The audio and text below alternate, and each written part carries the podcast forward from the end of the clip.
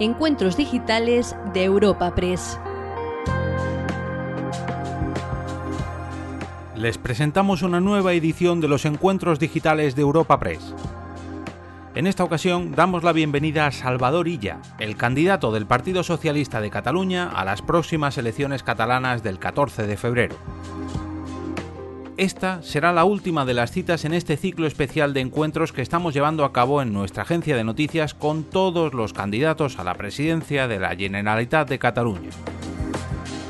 Como en todos los encuentros que estamos llevando a cabo en esta ronda de actualidad política, contamos con el delegado de Europa Press en Cataluña, Jordi Fernández, acompañando físicamente a nuestro invitado de hoy, y desde nuestra redacción central en Madrid, con Javier García, director de la agencia de noticias Europa Press, quien coordina y presenta este encuentro digital. Hola, muy buenos días a todos. Cerramos hoy el ciclo de encuentros informativos digitales que hemos mantenido con todos los candidatos a la presidencia de la Generalitat de Cataluña en las elecciones del próximo 14 de diciembre y lo hacemos con el candidato del PSC del Partido Socialista de Cataluña, Salvador Illa. Como hemos venido manteniendo en todos los encuentros, eh, esta entrevista tendrá dos partes. El formato tiene dos partes. Una primera en catalán eh, que modera el delegado de Europa Press en Cataluña, Jordi Fernández, y una segunda en castellano eh, que, haré, que moderaré yo mismo. Salvador Illa es eh, natural de la Roca del Vallés, en la provincia de Barcelona, es licenciado en Filosofía por la Universidad de Barcelona y máster en Economía y Dirección de Empresas por el IES. Ha sido alcalde de, su localidad natal, de La Roca, entre 1995 y 2005. Ha sido también director general de Gestión de Infraestructuras en el Departamento de Justicia de la, de la Generalitat, director de Gestión Económica en el Ayuntamiento de Barcelona, gerente de Empresa, Cultura e Innovación en el Ayuntamiento de Barcelona y entre enero de 2020 y enero de 2021 ha sido el ministro de Sanidad. Señorilla, por favor, cuando quiera. Muchísimas gracias a Europa Press para darme esta oportunidad de contrastar y de explicar mi proyecto en el marco de esta campaña electoral tan importante para Cataluña. Yo quisiera empezar diciendo que la crisis del coronavirus de dimensiones mundiales nos ha golpeado, como todos ustedes saben, muy fuertemente, con unos datos escalofriantes. ¿no? Estamos viviendo, sin ningún lugar a dudas, una situación crítica y los gobiernos, todos los gobiernos, eh, han tenido que hacer frente a esa situación con medidas y recursos excepcionales para garantizar la seguridad, eh, en primer lugar la salud y en segundo lugar la seguridad de la ciudadanía y atenuar la consecuente crisis social y económica desencadenada por esta pandemia. En Cataluña esta situación de emergencia ¿no? nos golpea en el, en el peor de los momentos posibles. Después de una década de 10 años eh, de espaldas a la ciudadanía, una década perdida, con recortes sostenidos en los servicios públicos esenciales, en materia de educación, en materia de salud, en materia de protección social, por ejemplo. Habiendo perdido el liderazgo económico de España y habiendo dejado de ser una región referente como lo éramos en Europa. Además, con una sociedad dividida y enfrentada y con un gobierno que en lugar de aportar soluciones a los problemas ha ahondado en esta estrategia de, discordia, ¿no? Eh, eh, fomentando las trincheras y fomentando la división.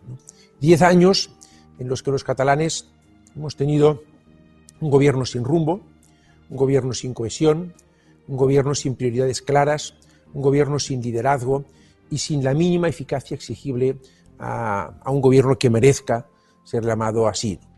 Un gobierno inoperante, incapaz de dar respuesta a los problemas reales que tienen los catalanes. Y los problemas reales son, por ejemplo, que Cataluña tiene hoy 132.000 parados más que hace un año. Los problemas reales son que siguen marchándose empresas de Cataluña. Los problemas reales son que la calidad de vida de muchos ciudadanos ha disminuido, y más aún con la crisis del COVID-19. Los problemas reales son que muchos ciudadanos sienten que sus ciudades y sus pueblos son hoy más inseguros de lo que eran antes. Y mi agenda, la agenda de mi gobierno, será justamente la de la política real, la de la política útil, la de la política que transforma la realidad. Pero para hacerla posible, pues primero tengo que convencer a una mayoría amplia de catalanes para que este próximo 14 de febrero, eh, que es una oportunidad única para recuperar todo lo que hemos perdido, eh, ejerzan su derecho al voto y voten en cambio. Y yo, pues justamente hablo en, primer lugar en nombre de los socialistas, ¿no? pero también hablo en nombre de, esta, de muchísima más gente, de gente que no es socialista, que no nos ha votado, que probablemente no nos vote ninguna otra ocasión, pero que considera que no podemos seguir perdiendo ni tiempo ni energías con debates identitarios y estériles y que hay que abrir un nuevo tiempo político en Cataluña. ¿no? gente que también considera que la solución no vendrá de una parte imponiéndose sobre la otra o la otra sobre la una, sino que vendrá de un gran movimiento de reencuentro para que nos reconozcamos como diversos en Cataluña y para que busquemos aquellos puntos en común que nos permitan construir un proyecto de país sólido. Y bueno, y esto solo se puede conseguir o se puede hacer, el primer paso para hacer esto es un gobierno que actúe desde la responsabilidad y desde la sensatez, ¿no? Eh, siempre eh, desde la responsabilidad y la sensatez, pero más en estos momentos complicados, donde se necesita justamente un gobierno que lidere un esfuerzo colectivo para afrontar con decisión y con ambición el reto inmenso que hemos tenido que tenemos por delante. Y pues lamentablemente en Cataluña hace demasiado tiempo que no disponemos de un gobierno así, de un gobierno que lidere, que genere confianza, que sea capaz de colaborar con el resto de administraciones para conseguir lo mejor para sus ciudadanos. Al contrario, han buscado y siguen buscando confrontación y siguen siempre con la idea de centrifugar responsabilidades. Nunca es responsabilidad de la Generalitat, siempre responsabilidad de otros. ¿no? Y también eh, creo que estos meses de, coronavirus han reafirmado, al menos a mí me han reafirmado en una idea que ya tenía, ¿no? que es que Cataluña no saldrá sola de esta situación, ¿no? como tampoco lo hará el resto de España ni lo hará Europa. ¿no? Hoy, en pleno siglo XXI, no hay nada que podamos hacer separados en un mundo tan interconectado donde unos dependemos de los demás. ¿no? Primer paso, como decía, es reencontrarse entre catalanes. Eh, hemos gastado, invertido demasiado tiempo y energías en construir muros, en cavar trincheras.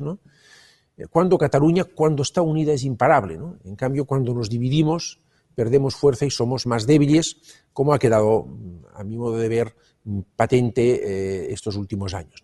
Yo reivindico una Cataluña que no renuncia a nada, yo reivindico una Cataluña dentro de España y por tanto también dentro de Europa.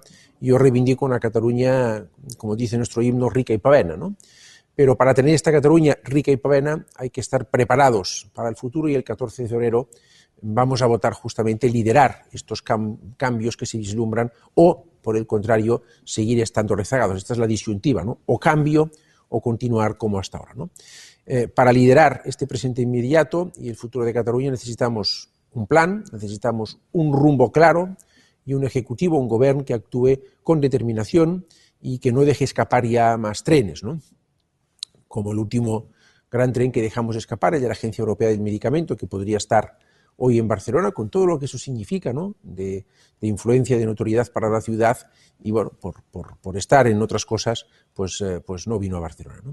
Por eso haremos pasos decididos, implementando medidas que realmente puedan mejorar la vida de los ciudadanos, un gobierno que se ocupe y se preocupe de los servicios públicos y los fortalezca en un momento en que son especialmente necesarios. ¿no? Un gobierno que apueste por las pequeñas y medianas empresas y por los autónomos, un gobierno que apueste por la cohesión del país, un gobierno que a cada paso que dé demuestre valentía y determinación en mejorar la vida de los catalanes y de las catalanas. Además de las medidas urgentes e inmediatas centradas en la lucha contra la pandemia, por descontado la primera prioridad que tendremos, y en sacar el mejor partido posible de los fondos europeos, en los que creemos y que hay que aprovecharlos bien, con buenos proyectos, yo también les quiero anunciar hoy las seis primeras medidas de mi gobierno que van a ser, en primer, eh, poner en marcha tres grandes acuerdos transversales, en primer lugar. Eh, que se mm, para mm, impulsar la colaboración público-privada ¿no? y con la participación activa también de los ayuntamientos. ¿no? Va a ser una alianza para la vivienda social asequible, va a ser una alianza para una alimentación saludable y va a ser una alianza para la movilidad sostenible. ¿no? Crearé también un comisionado para la formación profesional que, dependiendo directamente de Presidencia de la Generalitat, coordine los esfuerzos de las consellerías implicadas para que este tema deje de ser ya en Cataluña una asignatura pendiente eh, y para evitar la eterna disputa entre las consellerías de Educación y Trabajo que ha paralizado la mayoría de las acciones en este tema.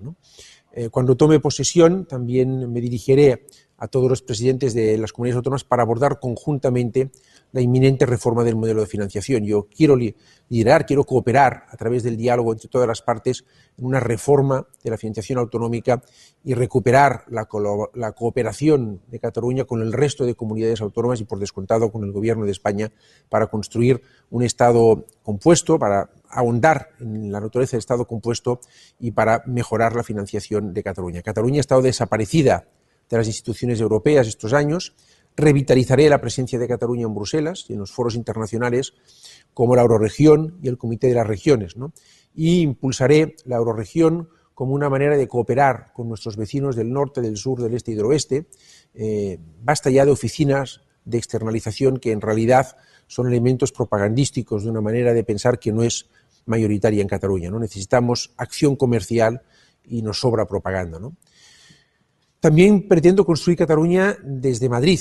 Eh, seré un asiduo visitante de las distintas dependencias del Gobierno de Madrid, del Gobierno de España, de los ministerios, de presidencia del Gobierno, para, hablar, para explicarme y para negociar eh, acuerdos buenos para, para Cataluña, ¿no? para debatir y acordar, como todo el mundo sabe, conocido a fondo, creo que conocido a fondo el funcionamiento de la Administración General del Estado, mientras eh, he tenido que desempeñar mi tarea de ministro de Sanidad y me ha reafirmado en la idea de la cooperación y la coordinación y el trabajo conjunto entre administraciones, en particular del Gobierno de España con los gobiernos de las comunidades autónomas, ¿no? este ejercicio de cogobernanza en el que he tenido el honor de poder participar para combatir la pandemia. ¿no?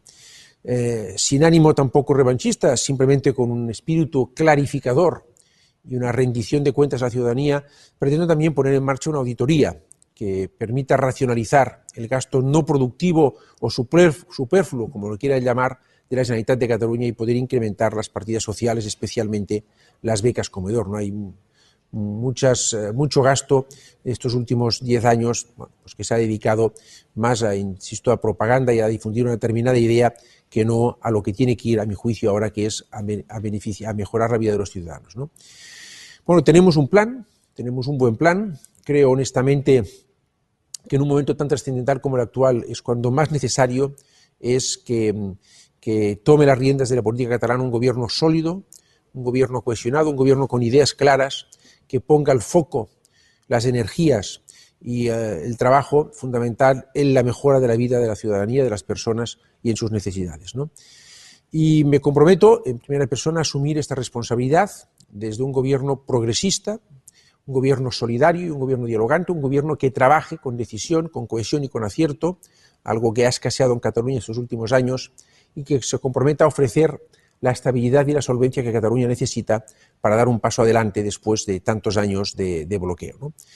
El gobierno que yo presida será un gobierno que ofrecerá confianza, que ofrecerá seguridad jurídica y que ofrecerá estabilidad, tres elementos ausentes en los últimos años en Cataluña.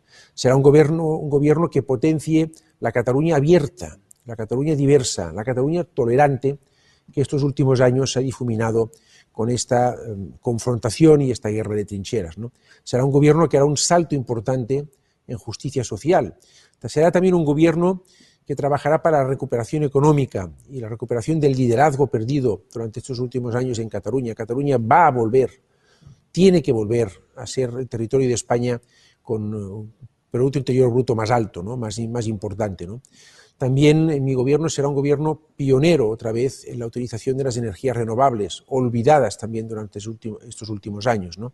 y que quiere estar y que estará a la vanguardia en la estrategia digital europea. ¿no? Pues esto es, en síntesis, lo que ofrezco a Cataluña como presidente, un ofrecimiento que se resume en volver a la solidez, en volver a la solvencia, en volver al SEñ que históricamente ha caracterizado Cataluña.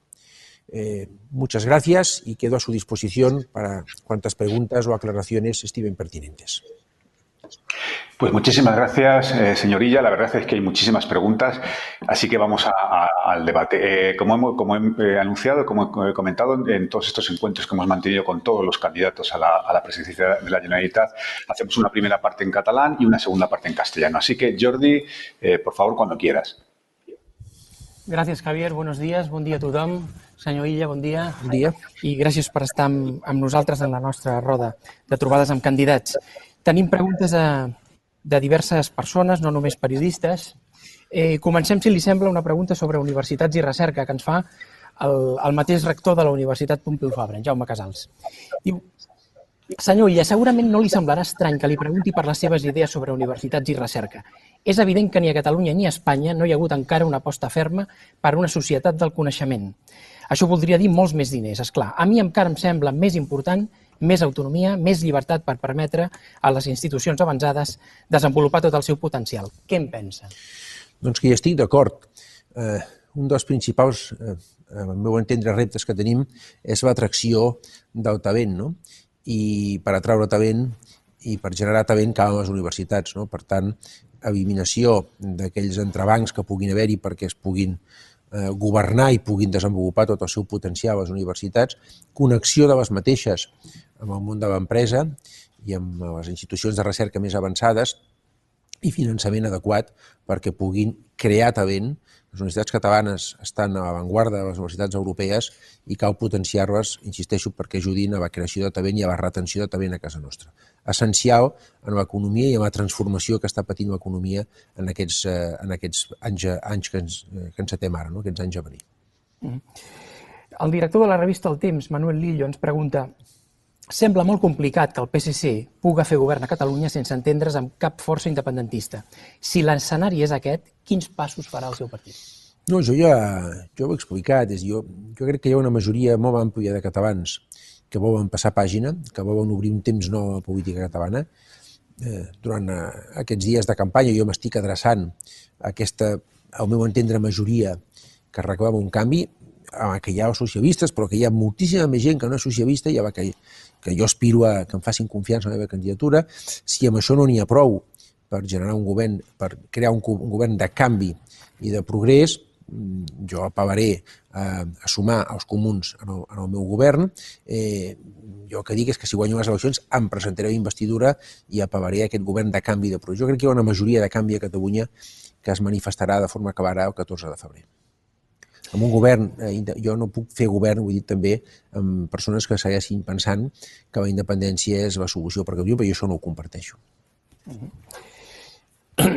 Eh, la Sara Riera de Catalunya Ràdio ens pregunta Podria concretar, si us plau, en què consisteix el seu projecte de retrobament?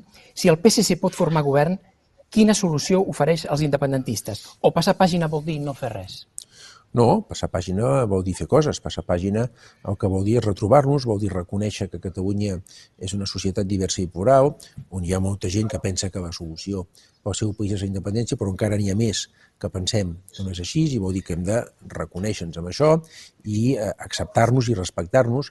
I l'instrument pel retrobament que jo plantejo és el diàleg, però el diàleg dins de l'estat de dret, dins, de la, dins del marc legal. Per tant, sense posicionaments ni postures unilaterals, sinó acceptant que hi ha un marc de convivència, que sí, ens posem d'acord, podem canviar, però que mentre no ens posem d'acord hem de respectar tots. No? Ja hem vist eh, què comporta banalitzar sobre el respecte a l'estat de dret, ho hem vist en forma clara mm, fa escasses setmanes a altres parts, no? concretament als Estats Units. No? Per tant, jo plantejo un retrobament, un reconèixer que no hi ha un consens eh, per exemple, per la independència, jo combato políticament, plantejo que hi hagi un diàleg dins la llei i plantejo que centrem l'acció de govern en aquelles tres prioritats que a mi em sembla que tots estem d'acord que són les fonamentals ara, no?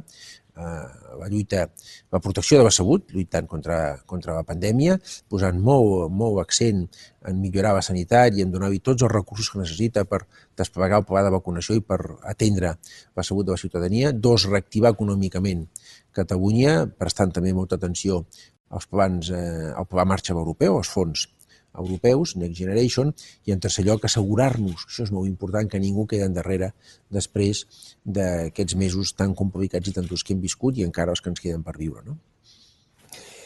La Sílvia Solanes, de rac anirà a votar presencialment el dia 14 o votarà per correu? El govern està demanant que els candidats votin per correu, per donar exemple. Jo, al principi, tinc previst anar a votar presencialment recomana el vot per correu?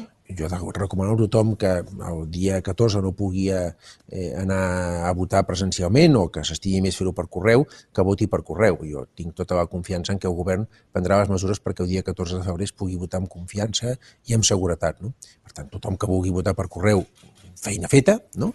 És important és que la gent manifesti la seva opinió. Jo, al principi, tinc previst anar a votar presencialment el 14 de febrer. Per tant, vostè se, se sentirà segur com a ciutadà. Jo tinc plena confiança, fixi's que vi dic, plena confiança en que el govern ha fet la seva feina per garantir que el 14 de febrer es vota amb seguretat. Uh -huh. eh, cada vegada hi ha més gent que està rebent a la bústia la, la citació per anar a una taula electoral i més gent que no vol anar-hi. Eh, vostè creu que és possible que el dia 14 pel matí hi hagi taules que no es puguin constituir? Estic segur que el govern, eh, que té la responsabilitat d'organitzar la jornada electoral, ha fet, eh, seguirà fent i farà tot el que convingui i sigui pertinent per a garantir que el dia 14 de febrer es vota amb normalitat a Catalunya, amb transparència i amb tots els requisits de seguretat i garanties per tothom. Però protegim la salut de les persones que tenen el procés electoral, garantim la salut de les persones que anem a votar aquell dia i assegurant-se que el procés es fa d'acord amb la nostra legislació i amb totes les garanties en tots els terrenys. Uh -huh. María Jesús Cañizares, de Crònica Global, ens pregunta sobre l'acció la, sobre la, eh, exterior i per insistir en les seves declaracions. Entén que estaria disposat, aleshores, a eliminar la xarxa d'ambaixades de la Conselleria d'Acció Exterior i mantenir les d'acció, és a dir, les comercials que depenen de la Conselleria d'Empresa. No, el que he dit jo és que reorientaré les eh, delegacions de la Generalitat a l'exterior a fer la feina que han de fer, la que preveu el nostre estatut i la que preveu la nostra legislació, que és una feina de promoció comercial, industrial, econòmica, cultural de Catalunya i eliminaré tot el que, el que tingui a veure amb eh, el que jo qualifico, no vull ofendre ningú, però vull ser clar, com a propaganda d'una manera d'entendre Catalunya que no és majoritària a Catalunya. Quines eliminaria? Quines... No, no, jo dic que les reorientaré, eh? veuré, analitzaré, però jo que vull, no, no, vull, no vull que Catalunya perdi presència a l'exterior, vull que Catalunya, la presència que tingui a l'exterior vagi orientada a la promoció de la nostra activitat comercial, a la defensa dels interessos de les empreses i de la indústria catalana, a la promoció de la cultura catalana, no a la propaganda independentista. Això és el que estic dient. Ens analitzarem el meu equip i reorientarem això i ho farem, a més a més, en coordinació amb altres eh, amb les delegacions que pugui haver-hi del govern d'Espanya a l'exterior, treballant en coordinació i no en competició, com s'ha fet fins ara. No? I en particular em, proposo de reforçar molt, molt i reorientar també la presència de Catalunya a, a Brussel·les, no? a la Unió Europea, on, on fa anys que cap dels responsables de la Generalitat ha estat rebut per eh, càrrecs rellevants de la Comissió Europea i on s'estan jugant moltes coses al nostre futur i convé, per tant, que hi siguem presents i que estiguem atents al que passa allà. No? Uh -huh. En aquest mateix sentit ens preguntava l'Evan Anguera de Sojo i insistia en el fet de que mm, entenc que cal centrar esforços en la xarxa comercial d'Acció 10, és a dir, el, el, el fet comercial, la, la projecció. Eh, és així, efectivament. No només de l'acció comercial, industrial, també una promoció i una explicació de la cultura catalana, en fi, de tot el que és Catalunya, mm, amb tota la seva riquesa, amb tota la seva diversitat. Acció, promoció, explicació del que és Catalunya, tota la que faci falta, propaganda no. Eh, Marta Vergonyós, companya de l'agència EFE, pregunta, m'agradaria saber què opina del debat que s'ha obert dintre de l'independentisme sobre la idoneïtat de Laura Borràs, imputada per un presumpte cas de corrupció, com a candidata a la Generalitat.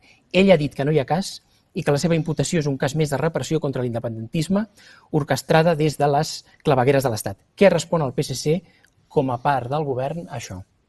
No, jo que, que penso és que hem de passar pàgina de tot això. Sap què vull dir-li? És això, aquest debat, hem de passar pàgina, hem d'obrir un temps nou i, i doncs, la senyora Borràs ha de donar explicacions de la seva situació, eh, eh, només una únic, un únic comentari, no? Eh, no, no, no tots són conxorxes, no hi ha conxorxes de, de guanyar una acció, d'esbrinar si una persona ha comès una acció que sigui penalment reprovable o no. I en aquí el que s'han de fer és donar explicacions i, i, i punt. I en aquest tema tampoc vull entrar-hi més. En tot cas, pot ser presidenta una, una persona que està investigada? Ells sabran, ells van presentada, no? Això, que expliquin ells, no? Jo penso que un primer requisit és eh, tenir una, una conducta fora de dubte. És veritat també que hi ha el dret de presumpció d'innocència això també és veritat i cal dir-ho. No? Per això, les explicacions no les he de donar jo, les ha de donar la senyora Borràs no? i la seva formació política per què hem pres aquesta decisió. Mm. Ariadna Gil Sánchez, que és associat de CREAP, pregunta quines són les propostes del PSC en termes de polítiques fiscals i econòmiques? No pujar els impostos, però tampoc és moment de, eh, de rebaixar-los. No? S'ha hagut de fer una, una, un desplegament sense precedents d'escut de, de, de mesures socials. Per mi, ho he dit, eh, ho he dit eh, en la meva intervenció, una de les tres prioritats més, eh, més rellevants o les tres primeres prioritats que tindrà el meu govern és assegurar que ningú queda endarrere, sigui, és protegir la salut, reactivar l'economia i garantir que ningú queda endarrere. I per garantir que ningú queda endarrere, fruit d'aquesta terrible pandèmia que hem patit i que estem patint, cal desplegar accions que fan en aquest moment difícil poder rebaixar la pressió fiscal. També em comprometo, això sí, a no augmentar-la. Eh? I en funció de com evolucionen les coses, veurem com replantegem eh, les coses en aquest terreny. No? Uh -huh. Fent balanç del govern eh, de la Generalitat, digui'm una cosa que cregui que el govern ha fet bé.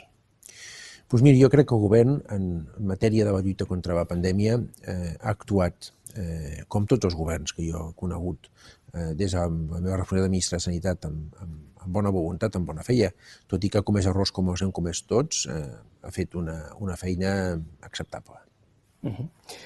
Ens arriba una pregunta de l'Anna Mascaró, del diari Ara. El resultat del 14F també té un efecte a la Moncloa. Tem que una derrota d'Esquerra trastoqui la seva aposta pel diàleg i posi en perill l'estabilitat del govern espanyol? La meva aposta pel diàleg no és una aposta conjuntural que depengui d'un resultat d'unes eleccions, és una aposta estructural de convenciment eh, que hem practicada eh, quan hem tingut pocs diputats, en moments en què ningú, molt poca gent la defensava i que la practicarem quan guanyem les eleccions. Jo penso que el resultat de les eleccions la Generalitat de Catalunya no, no, no repercutirà, de fet no canviarà aquesta aposta estructural i no, no tindrà majors efectes en la política espanyola. Nacho Corredor ens pregunta Laura, això no t'ho creus ni tu, va ser la frase eh, del debat electoral de televisió espanyola. En les converses que té amb els diferents dirigents polítics, algú defensa la possibilitat de fer efectiu el mandat de l'1 d'octubre? Per què creu que no s'explicita per part de l'independentisme l'inici d'una nova etapa? Què creu que cal per iniciar-la? Aquestes eleccions, indults, recordem que el, el no s'ho creu ni tu es referia vostè al que ell havia dit que volia començar la legislatura impulsant la dui. Jo, jo crec que això, la majoria de gent que vagi, té tot el dret de, de pensar que la independència és la millor solució, crec que no defensen ja, eh, en fi, eh, tornar a fer el que ja van fer i no va funcionar i que ha portat doncs, molt patiment a Catalunya. No? I per això em va sortir espontàniament aquesta expressió de home, això ni, ni tu mateixa t'ho creus, que, que ho torneu a fer. No? I de fet, s'ha anat veient en el, debat, en el mateix debat que vam tenir en reaccions posteriors que molts partits que segueixen pensant, des del meu punt de vista, de forma equivocada, que la independència és una solució, no, no, no veuen que aquest sigui el camí. No? Eh, no, jo, la solució penso que és, ho he dit, obrir un nou temps polític a Catalunya. Jo, col·loquialment en dic, passar pàgina del que hem fet. No? I això s'ha de fer sense retrets, sense revenges. Jo no, també he dit, no, no, no pretenc passar comptes en ningú ni demanar, escolti'm, vostè què va fer, i fixi's, ara pensava allò i veu com no, no estava... Jo crec que el que ha passat a Catalunya doncs no podem tampoc negar que tots hi hem tingut una part de responsabilitat. Tots som tots, tots som tots. Eh? El qui més, per descomptat, qui ho va iniciar, i qui va iniciar el que s'ha anomenat el procés i qui ha tingut responsabilitats de govern a Catalunya aquests 10 anys. Jo el que em proposo és passar pàgina d'això, obrir un temps nou, sense retrets, sense revenges, eh, dialogant amb tots, reconeixent-nos tots. Jo respecto les persones que són, eh, pensen que la independència és una solució per Catalunya, el que és que també em respectin a mi, em reconeixin a mi com a tan català com ells. Ni més ni menys, tan català com ells. I, i que ens asseguem en una taula respectant el marc eh, de convivència que tenim, que és l'estat de dret, sense posar-ho en risc unilateralment, respectant-ho, perquè sense estat de dret no hi ha democràcia. I que comencem per aquelles coses en les que estem d'acord. Lluitar, crec que són tres, lluitar contra la pandèmia, reactivar l'economia i mm, garantir que ningú queda endarrere. I sobre com ha d'evolucionar Catalunya la seva relació amb, amb si mateixa i amb Espanya, en reunem enraonem i, i busquem aquells punts de consensos. Si anem units, som imparables. Si, si seguim eh, fomentant la divisió i la confrontació, ja hem vist què passa. Ho hem vist aquí i ho hem vist a altres llocs. No? Per tant, el meu propòsit és aquest. Aleshores, eh, no es pot fer res que estigui fora, des del meu punt de vista, de, del marc de l'estat de dret. Eh, això jo no defensaré sortir-nos mai d'aquest marc i el camí per mi és aquest, el del diàleg dins la llei i el del retrobament.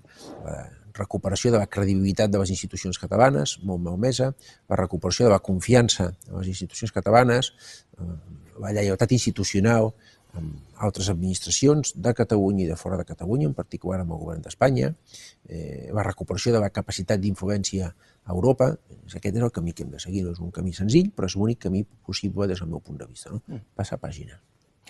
Deixi'm que insisteixi en el fet que si Laura Borràs és presidenta, decidís impulsar-ho, impulsar la DUI al Parlament. La reacció... No, no ho farà, no s'ho creu ni ella, això, que no ho farà. No ho farà. No, no ho creu ni ella. Molt bé. En Rafa Garrido, dels els companys de l'agència CN, i amb Sílvia Jardí pregunten, ahir el PP el va dir que no li donaria suport a vostè i va dir que en funció de l'aritmètica de partits s'haurà de buscar un candidat constitucionalista de consens, va dir textualment. Què li sembla aquest veto i quins passos estaria disposat a donar en cas que tingui aquestes exigències? No, simplement no ho accepto. Miri, eh, qui és el candidat de, del PSC ho decideix el PSC i qui el PSC, jo, jo, jo he dit ja, si guanyo les eleccions, que espero guanyar-les, jo em presentaré investidura i el PP que faci el que tingui per convenient. Uh -huh. Arturo Puente, del diario.es, pregunta, vostè rebutjaria arribar a la presidència de la Generalitat si això depèn dels vots de Vox? Si ja, ja han dit ells mateixos que el que volen és posar-me a la presó. Si jo amb aquests, amb aquests senyors no tinc masses coses a enraonar-hi, no? Quan la seva targeta de presentació és aquesta, no? poder-me posar a presó. Jo no, no, no puc comptar amb gent així. Uh -huh. eh, si és president, eh, convocarà la taula de diàleg entre partits catalans? I tant. És un mandat del Parlament de Catalunya, va ser una proposta que va fer el grup parlamentari socialista, mm, però més enllà d'això em sembla eh, essencial establir un, un mecanisme sostingut en el temps de, de diàleg, perquè el retrobament s'ha de produir en primer lloc Catalunya endins, no? i a més a més demanaré i m'implicaré personalment perquè això passi, que hi assisteixin tots els partits polítics amb representació al Parlament de Catalunya. No? També els que no van assistir-hi, com Ciutadans, el CUP i el Partit Popular, que van negar negar-se a donar compliment a un mandat del Parlament de Catalunya. No? A mi em sembla que, que, miri, és més còmode moltes vegades defensar amb puresa no? Les posicions pròpies i quedar-se el que jo anomeno a trinxera, no? No, no, no hi ha res a fer i, i intentar això, que uns s'imposin sobre els altres. No? En canvi, el que requereix més valentia i més audàcia política és seure i enraonar no? i buscar punts d'acord. No? I jo, almenys jo, aquest esforç mm, o aquest plantejament pretenc liderar-ho amb l'exemple propi, no? amb el propi exemple de fer-ho, i de manera que tothom ho faci. Si no sortim, si no fem un esforç, tots, una mica d'audàcia política, de valentia política, de coratge polític, de seure i enraonar i buscar, defensant el que tinguem per convenient, però de seure i enraonar i reconèixer-nos els uns als altres, no, no anirem bé. No? A mi em fa gràcia que hi hagi gent d'altres candidatures que dediqui temps, diners i energies a demostrar que Cristòfol Colom, ho dic, poso aquest exemple perquè és molt gràfic, no? és, és català o Santa Teresa de Jesús, o, potser demà ens diuen que Shakespeare és català i que jo què sé, no? Eh, eh, I en canvi, eh, amb el seu comportament i amb els seus comentaris i amb les seues mm, manifestacions, sembla que em neguin a mi la catalanitat o la neguin a una persona de Santa Coloma de Gramenet o a una persona que ha arribat fa dos anys a Catalunya, això què és? Som catalans tots els que vivim i treballem aquí i ens hem de reconèixer i tots tenim dret a opinar sobre el dret, sobre el futur del nostre país i totes les opinions valen, no?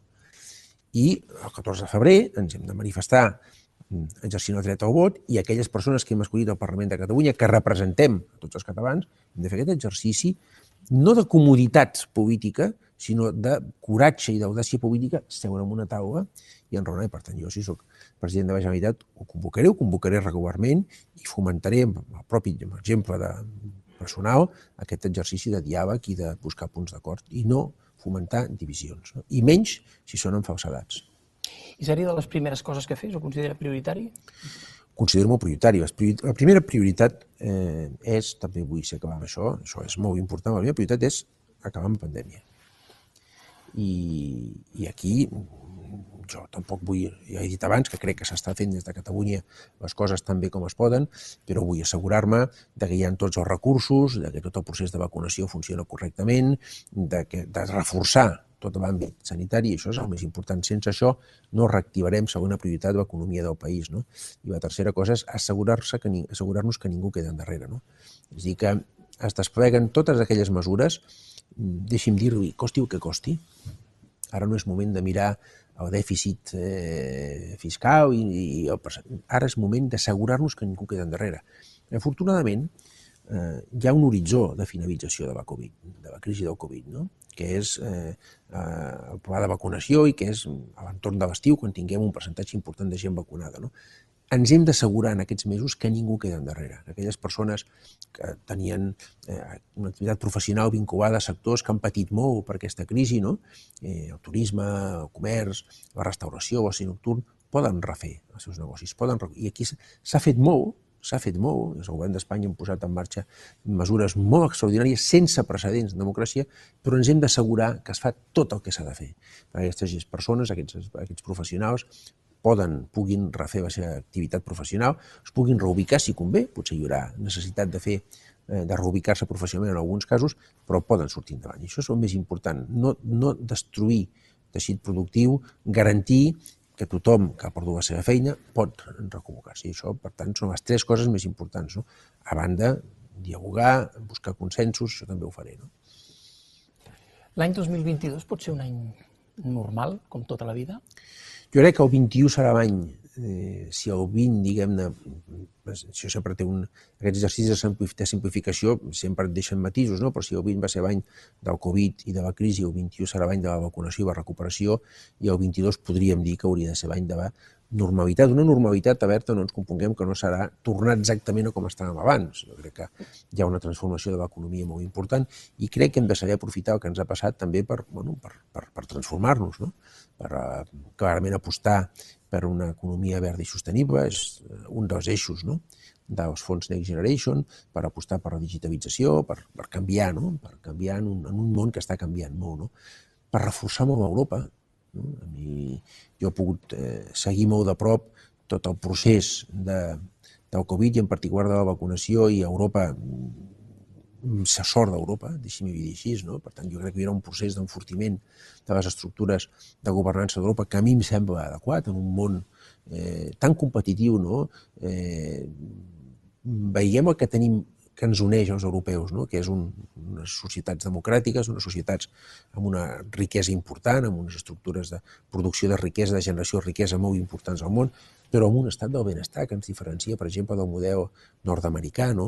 d'altres països. Aquí hi ha un estat del benestar que hem de defensar i ens hem d'ajuntar per fer-ho, hem d'anar junts no? i hem de ser capaços de reforçar les estructures de governança europees. No? I tot això em sembla molt important. Per tant, veig el 22, efectivament, com a any podríem dir, de la nova normalitat. No? Eh, parlàvem de prioritats. Prioritzaria eh, vostè una llei electoral catalana tenint en compte que encara tirem de l'OREC i mai n'hi ha hagut una des de l'autonomia? Sí, no deixa de ser una contradicció, no?, que aspirem eh, alguns aspiren a la independència i no hem estat capaços, a diferència de moltes altres comunitats autònomes, de tenir una llei electoral pròpia. No? Jo crec que és, és urgent fer-ho i aquí caldrà que tots tinguem una mirada un punt generosa, no? perquè si no ho fem així serà difícil d'arribar a un acord, no? però crec que és absolutament és imprescindible vamos, que ho fem. Per aquesta legislatura nova? Sí, sí, home, sí, ja hauríem de tenir-ho fet, això. Uh mhm. -huh. I el Senat? Ha d'acabar estant a Catalunya, el Senat? Bueno, aquesta és una proposta que va fer el, el meu admirat eh, Pasqual Maragall. Eh, eh, miri, aquesta pandèmia ha ensenyat moltes coses, no?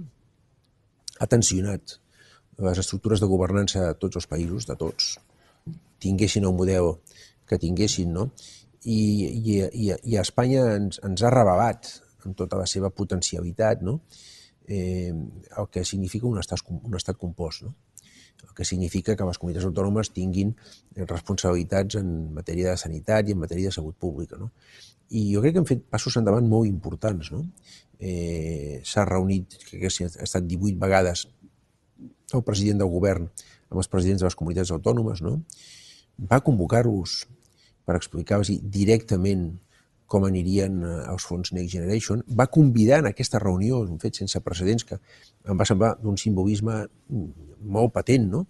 la presidenta de la comissió, la Ursula von der Leyen, amb el president del govern d'Espanya, amb els presidents de les comunitats autònomes, amb un representant de la Federació Espanyola de Municipis i Províncies, un estat compost, no? amb responsabilitats compartides, cada un jugant el seu paper. No? Jo m'he reunit, crec que, si no per tot el compte, el 2020 vaig fer 68 reunions amb la interterritorial del Sistema Nacional de Salut, no?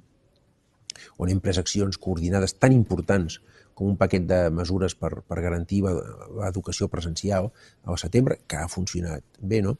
Bé, per simbolitzar aquesta, aquest estat compost que s'ha desplegat eh, d'una forma molt evident des del meu punt de vista en el combat contra aquesta pandèmia, el fet de desplaçar una institució com el Senat, que és un àmbit justament on això es pot reflexar molt bé, no? eh, i treure-ho fora de Madrid i portar-ho a Barcelona, a mi em sembla que és un, un pas també que pot ser convenient. No? I, i, i ho veuria bé, vamos. Uh -huh.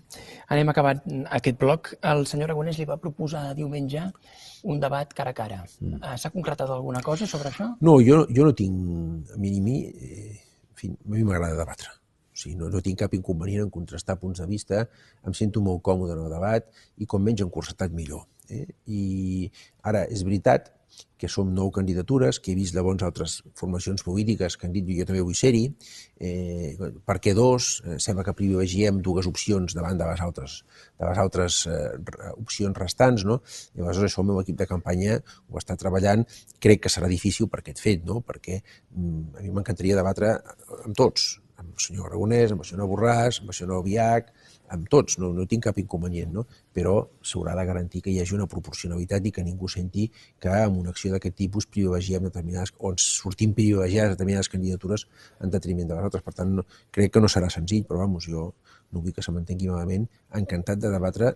He assistit, he assistit i assistiré a tots els debats que es convoquin totes les formacions polítiques i em sotmetré a les normes i a les pautes que aquells que organitzen aquests debats eh, ens demanin de fer, no? perquè crec que, que hem de fer una campanya, i més en aquesta, que és una mica especial, és explicar-nos davant de la ciutadania i potser la millor manera de fer-ho és contrastar projectes bueno, pues, directament, no? els uns amb els altres. No? D'acord, doncs deixem aquest bloc. Si li sembla, passem al següent bloc. Javier, cuando quieras, empezamos tu bloque. Gracias. Muchísimas gracias, Jordi. Muchísimas gracias, señor. Nos quedan 20 minutos. Quiero ser escrupuloso en el cumplimiento de, del tiempo, pero todavía nos quedan al, algunos temas. Eh, señorilla, ayer en el Congreso el Partido Socialista anunció su apoyo a una moción de Esquerra Republicana en Cataluña eh, pidiendo eh, que se retome la mesa de, del diálogo, pero la novedad es que se incluye una referencia expresa a la amnistía y al derecho a decidir. ¿Qué le parece? Bueno, el, Partido Socialista tiene por costumbre cumplir los compromisos, ¿no? Y un compromiso de, investidura es que habría una mesa de diálogo entre, entre gobiernos y, por tanto, a mí me parece bien que se reafirme esa voluntad de reunir esa mesa de diálogo, que se ha reunido en una única ocasión, a la que, por cierto, yo tuve ocasión de asistir, porque sí me, lo pidió el presidente del gobierno, el 26 de febrero, si no recuerdo mal, creo que fue. Luego nos ha reunido no por falta de voluntad, por lo que es el gobierno de España, y en esa mesa todo el mundo puede plantear lo que estime conveniente. Es conocido también, creo que a nadie le va a sorprender, que el Partido Socialista, y es una posición que yo comparto completamente y que hago mía, no está por la amnistía, ni está por el derecho a decidir, ni por el derecho a la autodeterminación, que no tienen cabida en nuestro ordenamiento constitucional. ¿no? Esquerra Republicana, precisamente en mitad de la campaña, eh, se ha interrumpido la pregunta, he oído solo la parte final. Si me la puedes repetir, por favor, Javier. Darle baza electoral Esquerra Republicana de Cataluña precisamente en mitad de la campaña electoral. Bueno, ellos tienen derecho a presentar las iniciativas que estimen oportunos y a mí me parece que con la explicación que han dado mis, mis compañeros de Madrid y con la que estoy dando yo queda perfectamente aclarado. No, no, sé, no veo que esto sea, con todo respeto hacia todo el mundo, ninguna baza electoral de nada. Es decir, yo he defendido y seguiré defendiendo eh, sin ningún tipo de, de matiz coyuntural eh, que hay que dialogar y también lo he dicho con claridad dentro del marco del Estado de Derecho y dentro de la ley. Es lo que hemos venido haciendo y lo que seguiremos haciendo. ¿no? Y, además he dicho para qué quiero dialogar. He dicho que quiero dialogar dentro de la ley para pasar página a 10 años que han sido digamos, eh, malísimos. Los he calificado de década perdida para Cataluña y ahí tiene un montón de responsabilidades que es republicana, que ha gobernado con Junts para Cataluña en un gobierno bloqueado y paralizado. ¿no? Yo lo que quiero es justamente pasar página de esto. Yo lo que quiero es mm, ganar las elecciones para que Esquerra Republicana y Junts para Cataluña no sigan en el gobierno de la después de 10 años perdidos. Estamos compitiendo electoralmente. ¿Esto quiere decir que no pueda dialogar con Esquerra Republicana? No, no, yo voy a dialogar dentro del marco del Estado de Derecho defendiendo mis posiciones políticas que aspiro a que sean mayoritarias en Cataluña, ¿no? Por terminar con este asunto, plantea el compañero Alex Cabrera de Radio, Nacional Radio 4, dice que eh, dijo usted hace unos días que hay un documento con más de 40 puntos a tratar y que después se realizará una votación. Y le pregunta que qué contenido, a su parecer, deberían votar los catalanes. No, no, yo lo que dije es que la reunión que hicimos de, de la mesa de diálogo, encima de la mesa, en bajo el epígrafe Agenda para el Reencuentro, había 44 propuestas que no son otra cosa que las 44 propuestas que en su día formularon los expresidentes de Cataluña, más, eh, y creo que fue Torra, no sé si también Puigdemont puso algo, y que de esto hablemos. Tienen que ver con eh, la cooperación, tiene que ver con los derechos sociales, tiene que ver con la regeneración democrática, tiene que ver con la financiación de Cataluña, y, esto es lo que estaba encima de la mesa. Si además eh, en Cataluña, en Cataluña, en la tabla de de Cataluña llegamos a un acuerdo sobre modificar nuestro marco de convivencia, cosa que está por ver y la que habría que hablar. Y a mí no me parece mal que este acuerdo al que lleguemos todos en Cataluña tenga el refrendo de la ciudadanía. Me parece que pues, es una cuestión que, en fin, que, que me parece que es adecuada y correcta, pero hay que llegar primero a un acuerdo y habrá que hablarlo entre todos los partidos catalanes. Mi, mi, mi, propuesta, mi planteamiento de reencuentro pasa, en primer lugar, por reconocernos todos y por reconocer que en Cataluña no hay, no ha habido nunca una mayoría de ciudadanos que queramos la independencia. Hay muchos que la quieren, pero somos más los que no la queremos y todos somos catalanes y todos tenemos que hablar y todos nos tenemos que poner de acuerdo sobre cómo queremos que sea el marco de convivencia en Cataluña y hasta que no nos pongamos de acuerdo en si hay que modificarlo y en qué dirección, hay que respetar el que tenemos. Mm. Vamos a hablar un poco de, economía, señorilla. Eh, usted se ha referido en su intervención a la fuga de empresas de Cataluña y lo cierto es que, según los últimos datos, en 2020 continuó esta, esta fuga de empresas que, comenzó en el 2017 con el, con el proceso. Eh, en concreto, el año pasado se, trasladaron de Cataluña a Madrid 477 empresas, que son 37 más que en el 2019. Usted, si fuera presidente, eh, ¿qué haría para revertir esta situación? Primero para frenarla y luego para revertirla. En primer lugar, generar un marco de estabilidad y confianza en Cataluña. Me parece que es el primer requisito que exige eh, todo planteamiento económico que se pretenda serio y riguroso. Las empresas, los agentes económicos, lo que piden es certeza, estabilidad, solidez, eh, rigor, eh, previsibilidad en lo que va a ocurrir. Y por tanto, estabilizar eh, políticamente Cataluña es el primer paso para, la generación de confianza y crear el marco institucional adecuado para que se puedan desarrollar las empresas en Cataluña. Esto es lo primero. Y en segundo lugar, ya lo he dicho, ¿no? hay que hacer un planteamiento a corto y a medio y largo plazo. Eh, lo más importante a corto plazo es salvar empresas y salvar, eh, empleos en Cataluña y creo que en todas partes a partir de, de, la crisis generada por el COVID. ¿no? hay que trabajar muy a fondo todo lo que hace referencia a los fondos europeos es una oportunidad sin precedentes, son 140.000 millones eh, para España en seis años. En seis años, eh, parece mucho tiempo, pero el tiempo pasa volando y aquí hay que, estar en esto. Yo, mm, de una forma muy gráfica, para ilustrar lo que no tiene que suceder, explico la experiencia de la Agencia Europea del Medicamento. Sin duda, la agencia más relevante en el entramado institucional europeo hoy en día, ¿no? estaría en Barcelona, en Cataluña, en España, con todo lo que eso supondría de capacidad de influencia, de notoriedad, en fin, eh, no está, no por, no por ningún error, eh, por errores nuestros, nuestros que decir de Cataluña, por, por, por, estar en el año 2017 en un, eh, en un entorno de inestabilidad y de incerteza de futuro que, bueno, pues que provocó esta agencia, que, inicialmente teníamos muchas posibilidades de que viniera en Barcelona, pues se ubicara en otro sitio. Entonces, esto es lo que no nos puede ocurrir. Por lo tanto, es muy importante centrar todas las energías del futuro gobierno en saber aprovechar con inteligencia, con lealtad también, pero con inteligencia, esta oportunidad de, fondos europeos para transformar nuestra economía. ¿no? Aquí tenemos el sector de automoción en Cataluña que tiene que descarbonizarse, tenemos el sector químico muy relevante, el mayor del sur de Europa, en, concreto en la zona de Tarragona, tenemos todo, todo el sector eh, agro, agroindustrial que tiene que también eh, en fin, reinventarse y modernizarse, tenemos un, tramado de pequeñas y medianas empresas muy importante, a esto hay que estar. ¿no? Y, y incluso he anticipado ¿no?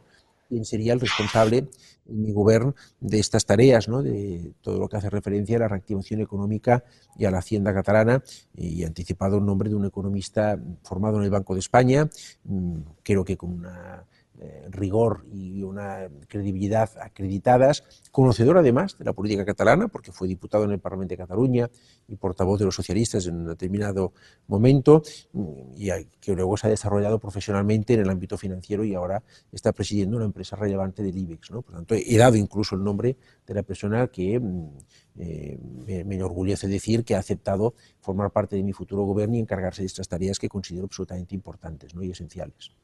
Obviamente se refiere a Mauricio Lucena, presidente de, AENA. Siguiendo con la economía, señorilla, eh, está pendiente desde hace tiempo eh, la reforma del sistema de financiación autonómica. Usted también se ha referido en su intervención, pero quería, si es posible, que nos concretara un poco más. ¿Qué va a pedir eh, cuando se produzca esa reforma, cuando comience la negociación para reformar el sistema de financiación autonómica? ¿Qué va a pedir para Cataluña? Mm, es un debate complejo, diría incluso que incómodo para todos los que lo tendremos que abordar tanto para el Gobierno de España como para las comunidades autónomas, pero absolutamente necesario. Entre otras razones porque ya debería de haberse reformado en el 2014 y no se ha hecho por pereza, en este caso del Gobierno del Partido Popular, que siempre como gran método de trabajo tiene el olvidar los problemas y postergarlos, ya, quedarán disueltos como un azucarillo en un café y no ocurre esto, los problemas siguen ahí y hay que afrontarlos, ¿no? Y lo que hay que hacer es, por tanto, afrontarlo. ¿no? Y afrontarlo en primer lugar con lealtad institucional, lo cual no quiere decir que cada uno no defienda lo que le toque defender. A mí me tocará defender los intereses de Cataluña. Los intereses de Cataluña son una mejor financiación. Eh, mejor financiación eh, en proporción a, las necesidades que tiene la Comunidad Autónoma de Cataluña, Cataluña en materia de gasto y también teniendo en cuenta las aportaciones que hace. Pero defender esto con lealtad institucional, defenderlo con claridad. Eh, yo ahí tengo unas posturas muy coincidentes con las del presidente de la Comunidad Valenciana, eh, Chimo Puig, en el sentido de que hay que repartir esto.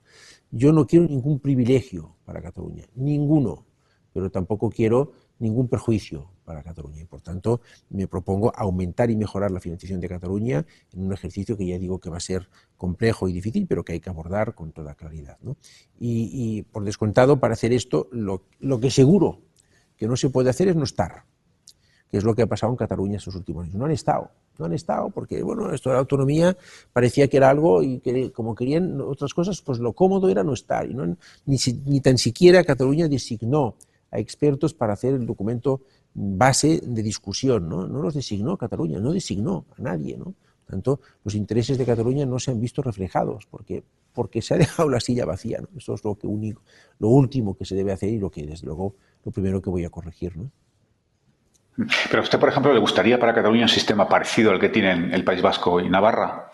No, yo, eh, mire, esto en el marco constitucional, en el debate constitucional, se, se, optó por distintos regímenes de financiación autonómica. Eh, autonómica. Los, el País Vasco y Navarra tienen un régimen especial, también lo tienen las comunidades, creo que son insulares. ¿no? Eh, Cataluña está en el régimen general de financiación. Eh, en ese marco yo voy a trabajar.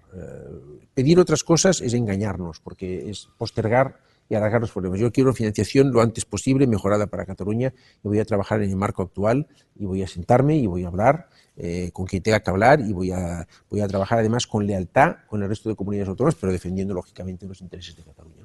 Cataluña tiene que volver a ser el líder económico de España.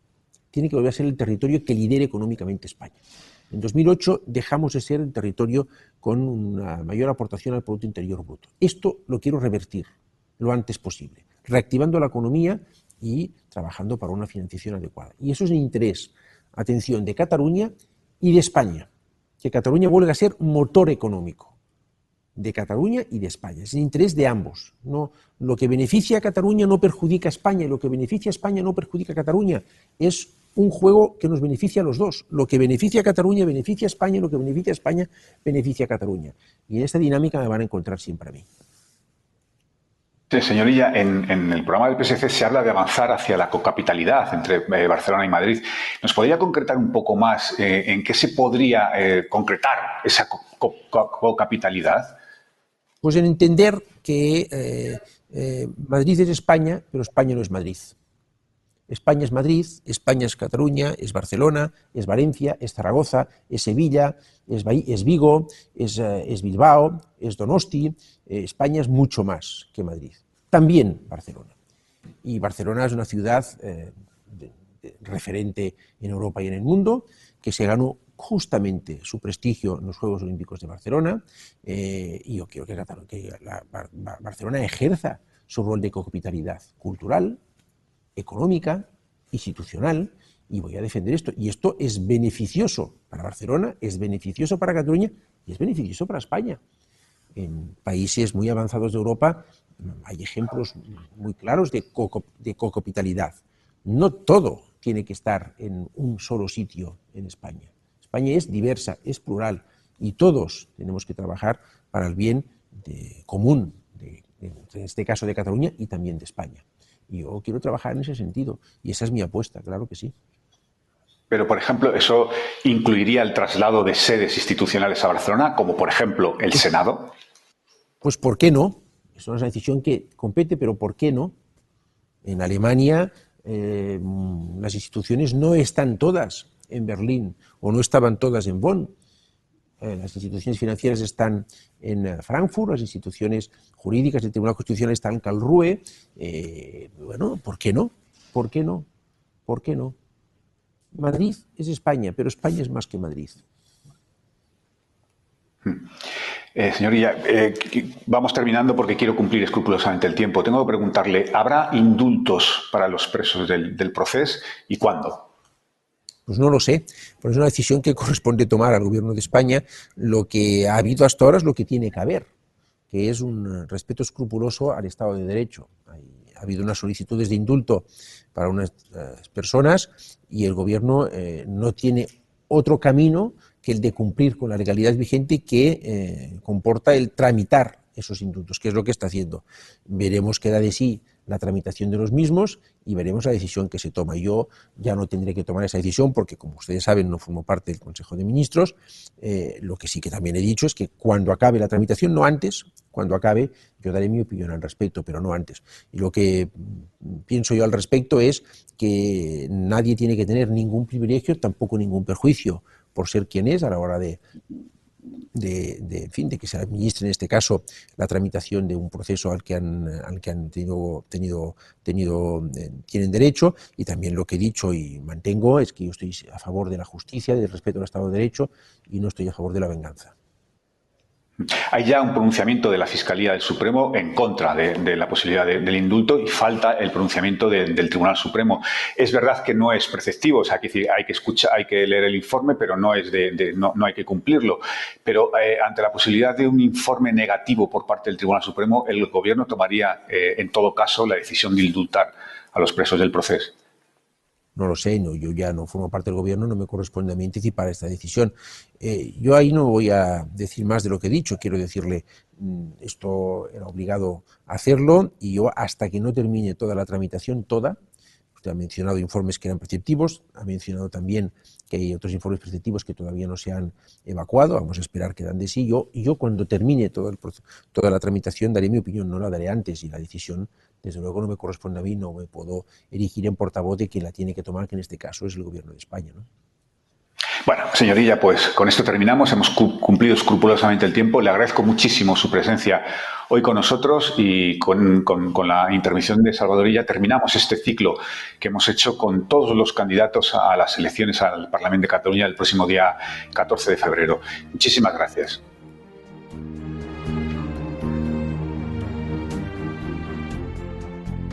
Despedimos esta edición de los encuentros digitales de Europa Press invitando a todos nuestros oyentes a descubrir el resto de episodios de este podcast, así como los del resto de programas de nuestra red a través de europapress.es barra podcast. Recuerda que todos ellos están disponibles en las principales plataformas de podcasting.